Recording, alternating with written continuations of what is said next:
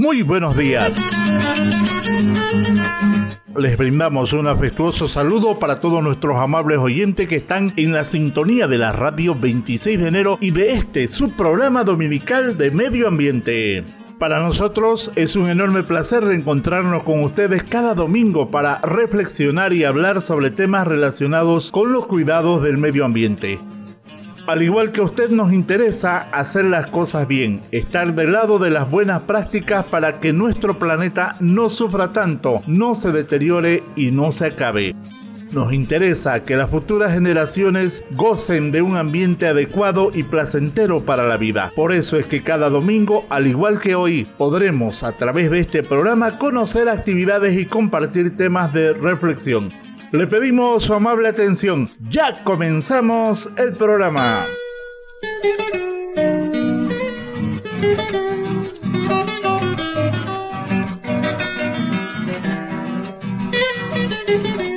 Este programa corresponde al convenio firmado entre la Agencia de Cooperación Internacional del Japón JICA y BIFAR contraparte del Gobierno Autónomo Municipal de Vallerande sobre el proyecto Empoderamiento Comunitario para el Manejo de Residuos Sólidos en la ciudad de Vallerande, bajo el Partnership Program de JICA, el mismo que cuenta con el auspicio del Sistema de Radio y Televisión 26 de enero, siempre comprometidos con la conservación del medio ambiente.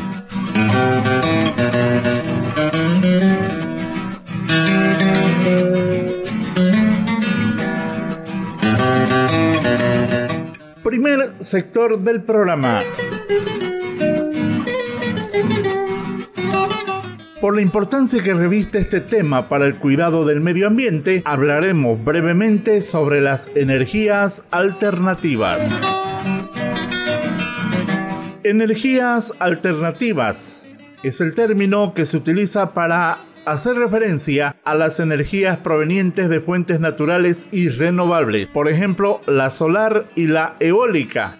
Se presenta justamente como una alternativa a las fuentes de energía convencionales, es decir, aquellas que implican la quema de combustibles fósiles no renovables, como el petróleo, el carbón, el diésel, la gasolina, el gas natural, etc.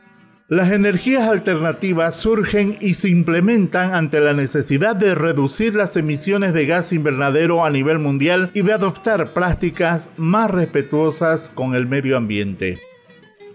Las fuentes de energía alternativa nacen para contrarrestar el efecto de los gases contaminantes producto de los combustibles fósiles, de las energías tradicionales o no renovables, que son de carácter limitado, es decir, que algún momento se van a acabar. Las energías alternativas además toman recursos naturales que suelen ser inagotables o al menos de rápida regeneración, reduciendo el impacto de contaminación en el ambiente. Es importante también tomar en cuenta que las energías convencionales dependen de suministros externos, es decir, del lugar donde exista el recurso o fuente energética, mientras que las energías alternativas tienen un carácter más local, favoreciendo la autonomía energética. Por ejemplo, si en un lugar no existe combustibles como ser gas natural o diésel para un generador, entonces dependerá de traerlo de otro lugar. Sin embargo, el viento está presente y lo tenemos localmente. Esa es una de las grandes diferencias entre uno y otro tipo de energía. Las energías convencionales generan residuos en el proceso de combustión de los fósiles, mientras que las energías alternativas, al ser de fuentes naturales y prácticamente inagotables, no producen gases de efecto invernadero y su impacto es menor y reversible.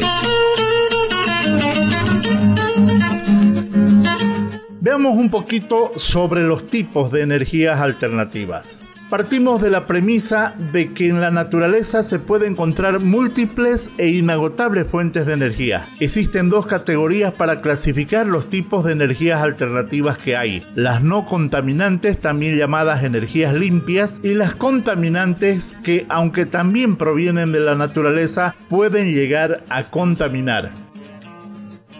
Las energías no contaminantes o limpias son la energía eólica, es aquella que proviene de la fuerza del viento y a través del trabajo de molinos o aerogeneradores se convierte en energía. También está la energía solar, se obtiene con el sol y a través de placas solares se transforma en electricidad. También la energía hidráulica, proveniente de la potencia del agua y la energía se genera normalmente en embalses. La energía geotérmica, que proviene de las altas temperaturas de la propia Tierra para generar energía a través del calor. Y la energía mareomotriz, que es aquella que transforma la fuerza de los mares y océanos en energía eléctrica.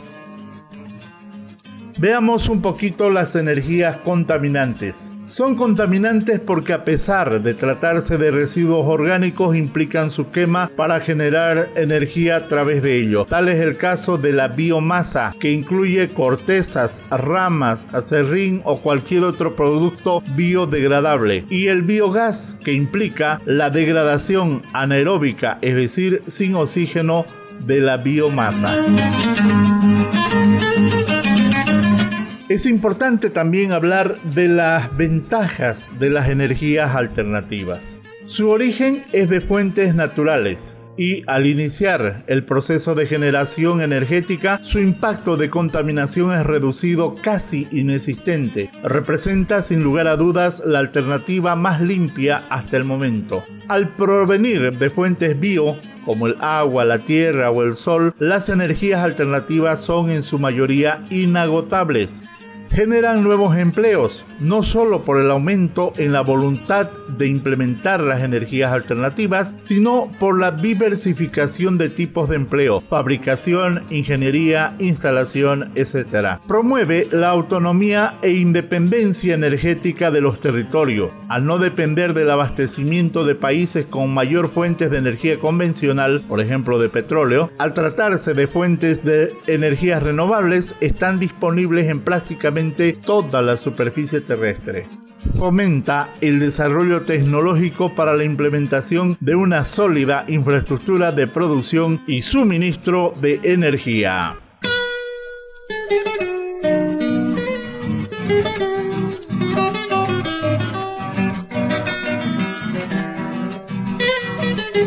Segundo sector del programa.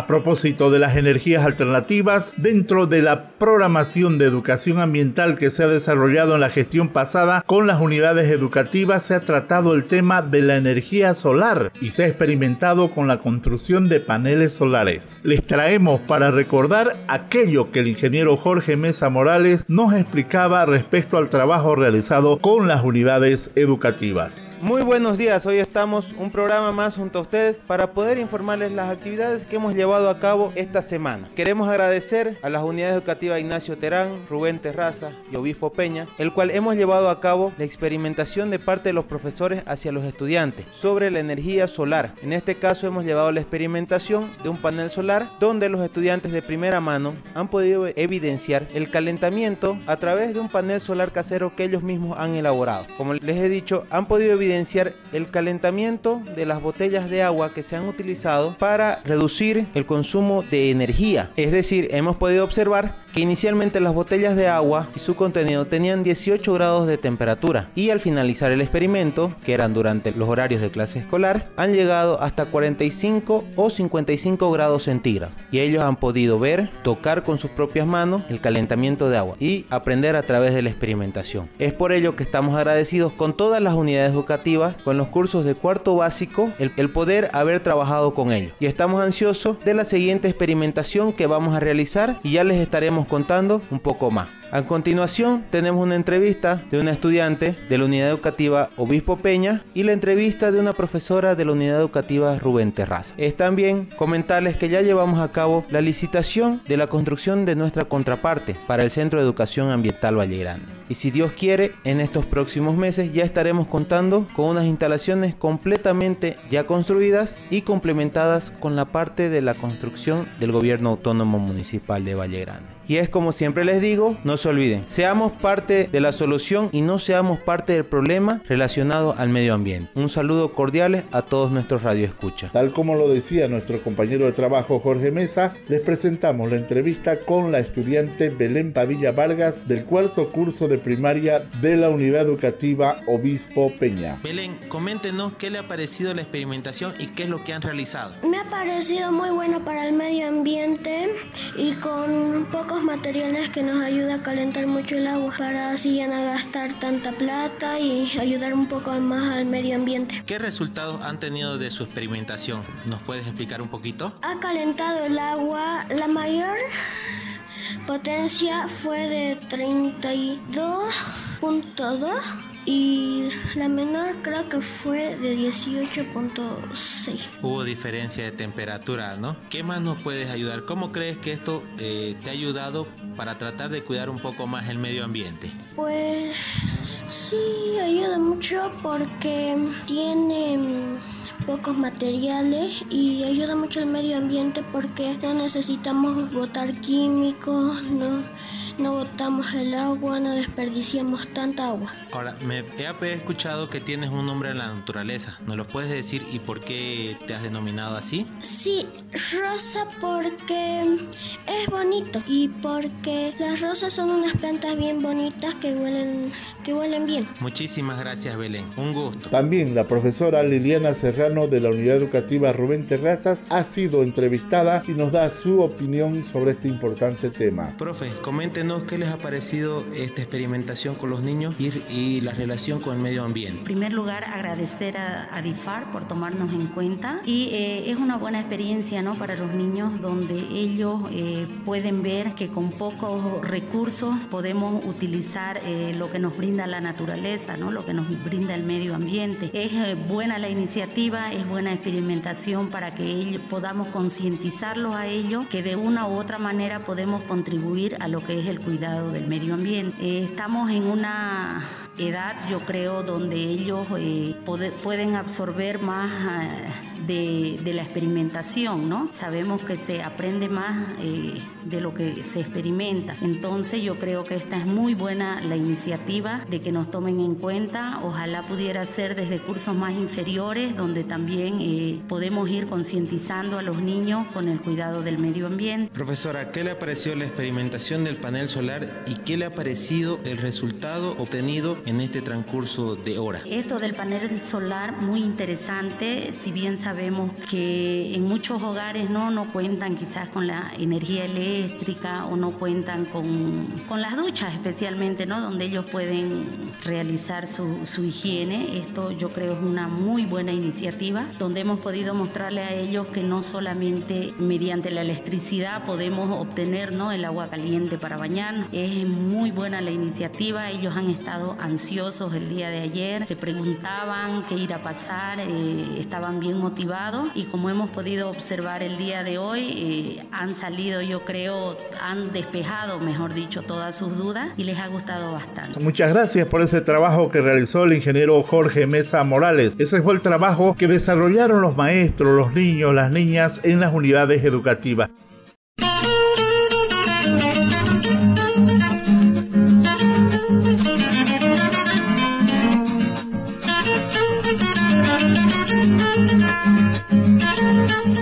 Tercer sector del programa. Para musicalizar el programa les pedimos que escuche un tema musical de don Simón Flores que se denomina La Paraba Frente Roja. Este tema está dedicado a cuidar esas hermosas aves que están en peligro de extinción. Nos referimos a la Paraba Frente Roja que surcan los cielos de nuestros valles cruceños.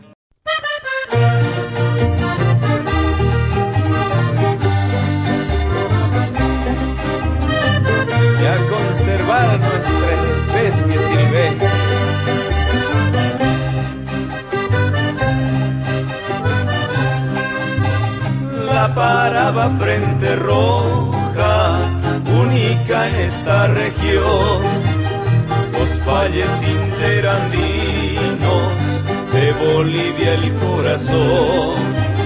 Los valles interandinos de Bolivia el corazón la paraba frente roja, una especie en extinción. Mata solo verdes, pierde el cielo su color. Si lo mata solo verdes, pierde el cielo su color. Tiene derecho a vivir, no destruya su hábitat tiene derecho a volar, gozar de su libertad, tiene derecho a vivir, no destruya su hábitat, tiene derecho a volar, gozar de su libertad.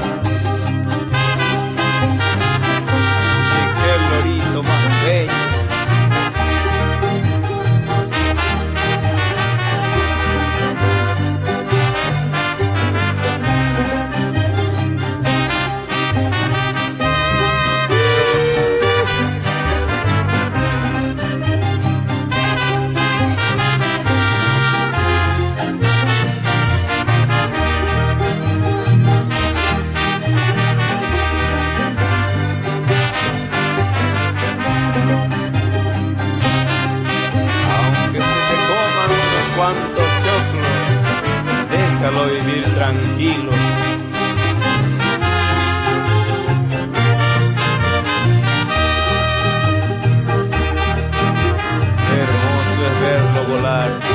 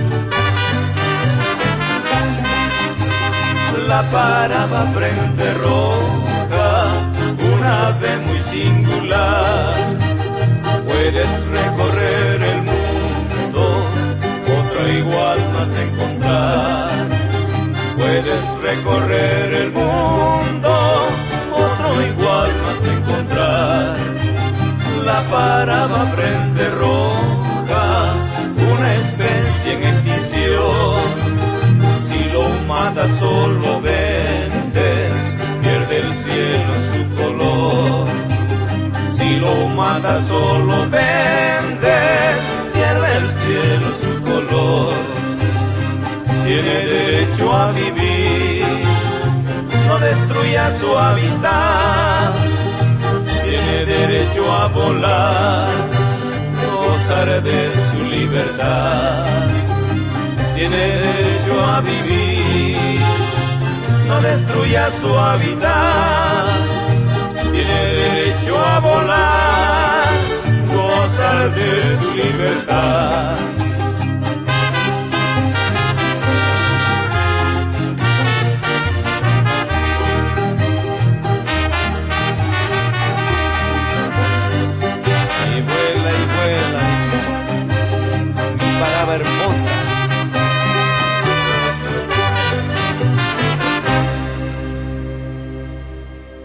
Cuarto sector del programa. En la gestión pasada de 2022 hemos hablado bastante sobre la responsabilidad que tenemos frente a los residuos sólidos. El tema lo hemos enfocado de diferentes maneras para que podamos crear la conciencia de un buen comportamiento ciudadano frente a la basura. Recordamos hoy el diálogo entre tres técnicos sobre el tema de los microbasurales y las prácticas que tenemos los ciudadanos sobre todo en los barrios de la ciudad de Vallerande. Escuchemos por favor. El ingeniero Jorge Mesa Morales, responsable de educación ambiental de BIFAR, presenta una conversación muy interesante con personal del gobierno autónomo municipal de Vallerande, concretamente con la ingeniera Jacqueline Vivanco, responsable de calidad ambiental, y con la ingeniera Tania Rosado Rojas, responsable de la unidad de residuos sólidos. Por favor, escuche esta conversación que está muy, pero muy interesante.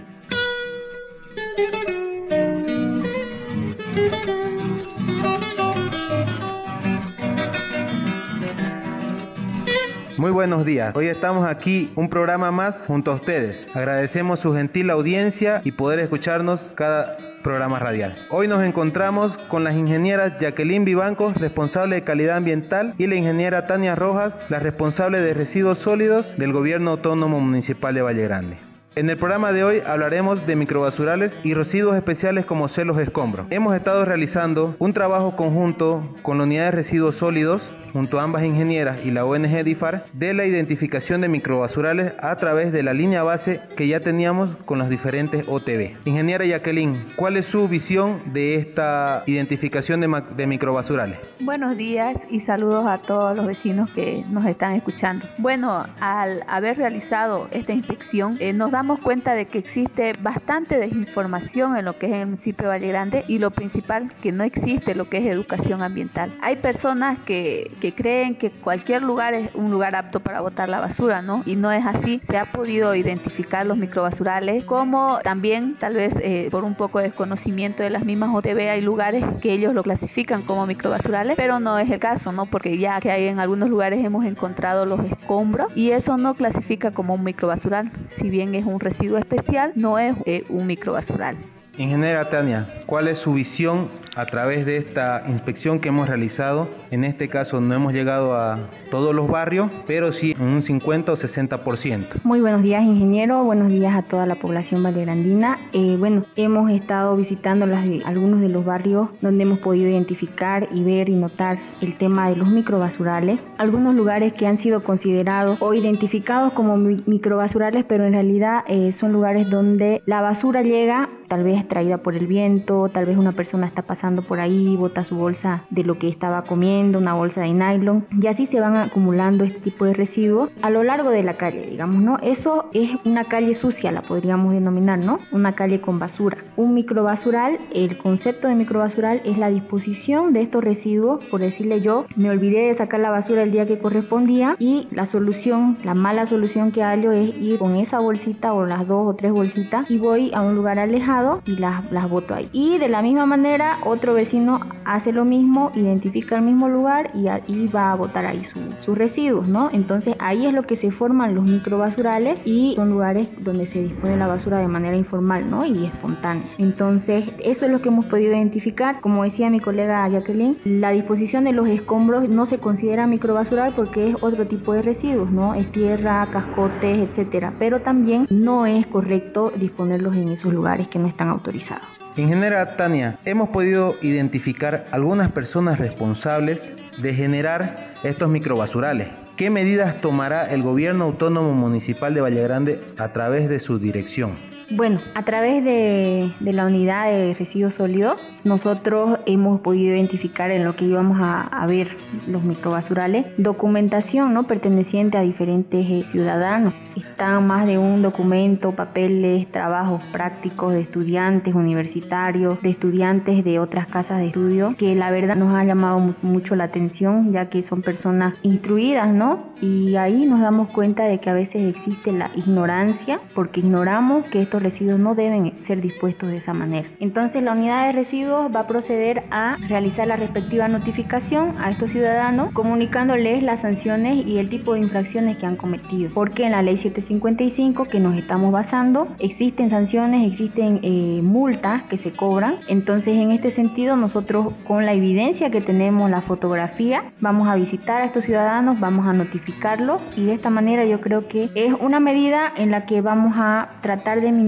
la creación de este tipo de, de disposición final inadecuada como es los microbasurales o la creación y generación de lugares eh, donde ponen sus escombros las personas, ¿no? Muchísimas gracias, ingeniera Tania. Ingeniera Jacqueline, ¿qué información tiene para brindarles a los vecinos de la ciudad de Valle Grande sobre la disposición de los residuos especiales, mejor denominados escombros, que mayormente podemos encontrar? Este, bueno, en cuanto a los escombros, eh, todas las personas que realizan en algún momento una construcción tienen que haber, previo a eso, haber ido a solicitar a la alcaldía un permiso para poder construir. Es uno de los requisitos de la persona que saca el permiso para poder construir, hacer una disposición final eh, de esos escombros eh, en un lugar autorizado. Y el único lugar autorizado en el municipio de Valle Grande para depositar los escombros se encuentra al lado de lo que es el campo ferial de aquí del municipio en el barrio La Muña. Tiene bastante espacios, es muy grande, pero por tal motivo nosotros les rogamos a la población cuando vayan a depositar sus escombros, por favor, que puedan llegar hasta el final, ya que en varias oportunidades ellos descargan sus escombros a la entrada y lo cierran toda la entrada y dentro de lo que es el, el final, digamos, del terreno está vacío. Entonces cada vez eh, las personas de obras públicas tienen que ir a realizar todo el acopio de eso y es una pérdida de tiempo y, solamente por una falta de educación de nosotros los vecinos. Entonces pedirles por favor que puedan realizar el acopio de los escombros en los lugares autorizados que les repito una vez más se encuentran en el barrio La Muña al lado del campo ferial. Ingeniera Tania, una recomendación para el vecino de la ciudad de Valle Grande sobre la disposición de los residuos sólidos. ¿Cuál nos podría dar? Bueno, la recomendación que generalmente les doy en todos los programas es que saquemos nuestros residuos los días que corresponde, a la hora que corresponde, saquémoslos en altura para evitar que los perritos vengan y la desbaraten. Participemos del proyecto que existe de clasificación de los residuos, así vamos a evitar la generación de o la mala disposición ¿no? de estos residuos que van al botadero y pueden ser aprovechados clasifiquemos los residuos en el proyecto de clasificación les otorgamos nosotros tachitos verdes y bolsas para que ellos puedan colocar los residuos que son que pueden ser aprovechados, que pueden ser reciclados. Entonces, invitarlos a que a que vengan aquí al centro de reciclaje. Nosotros los capacitamos, les damos los tachitos por única vez y les explicamos en qué consiste este proyecto, ¿no? Que formemos parte y nos empoderemos en esta segunda fase del proyecto que es eh, la gestión de los residuos en nuestro municipio.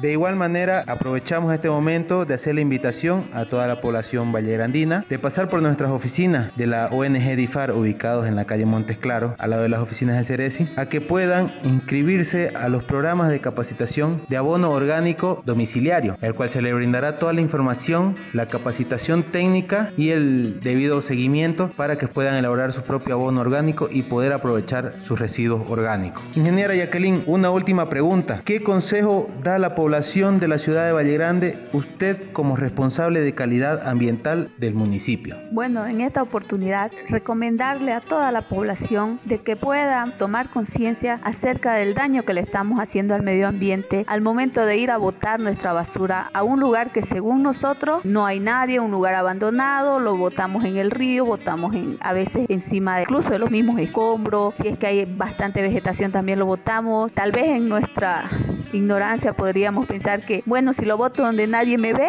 la basura se va a desaparecer, la basura no va a existir, no va a ser mi problema, pero al final es problema de todos. El hecho de que no veamos quién lo votó o dónde lo votó eh, no significa que el problema desaparezca, simplemente lo estamos llevando más allá el problema, pero el problema sigue ahí. Cuidemos nuestro medio ambiente, evitemos realizar estos microbasurales, depositemos los escombros en lugares autorizados. Estamos trabajando por un municipio más limpio a la mano de nuestro alcalde del ingeniero Ignacio Morón, nosotros tenemos nuestros instructivos para poder actuar de acuerdo a ley. Nosotros le podríamos rogar a toda la población que estemos al cuidado de nuestro barrio. Eh, si existe algún vecino que identifica o que vea a otro vecino que está botando su basura donde no corresponde, está botando los escombros en lugares no autorizados, denunciemos. Existen multas, existen leyes que obligan a las personas a que actuemos de buena manera, a cuidar nuestro medio ambiente. Cuando se realiza una denuncia aquí en la unidad de residuos sólido, no se identificamos y sancionamos, pero solamente nosotros necesitamos que hagan la denuncia para poder proceder. Es labor de todos cuidar nuestro medio ambiente. Rogaría a toda la población, por favor, que tomemos conciencia, que nos eduquemos cada día y si no conocemos algo y necesitamos información, nosotros estamos prestos para dárselas a cualquier persona.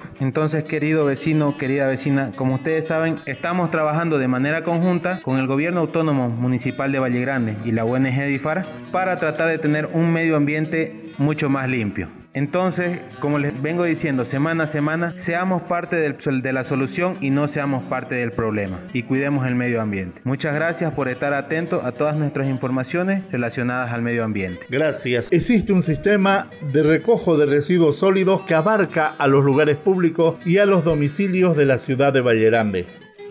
Quienes están dentro del programa de separación de los residuos, quienes colocan su basura en tachos diferentes, tienen vías específicos para entregar la basura a la volqueta en sus respectivos tachos. Uno de estos tachos justamente es para la materia orgánica.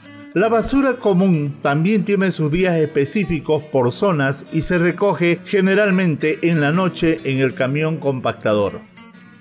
Nuestro deber como vecino es sacar la basura en el día que nos toca, un poco antes del horario que pasa el camión recogedor de basura. No hay que sacar mucho antes, tampoco después. Si por algún motivo no podemos sacar la basura en tiempo oportuno, guardemos esa basura para el siguiente turno. No cometamos el error de llevarla por ahí, a una esquina, al parque, a un lote baldío, en la cuneta de un camino, la quebrada, en el río, en la plaza, etc. Así se forman los micro basurales.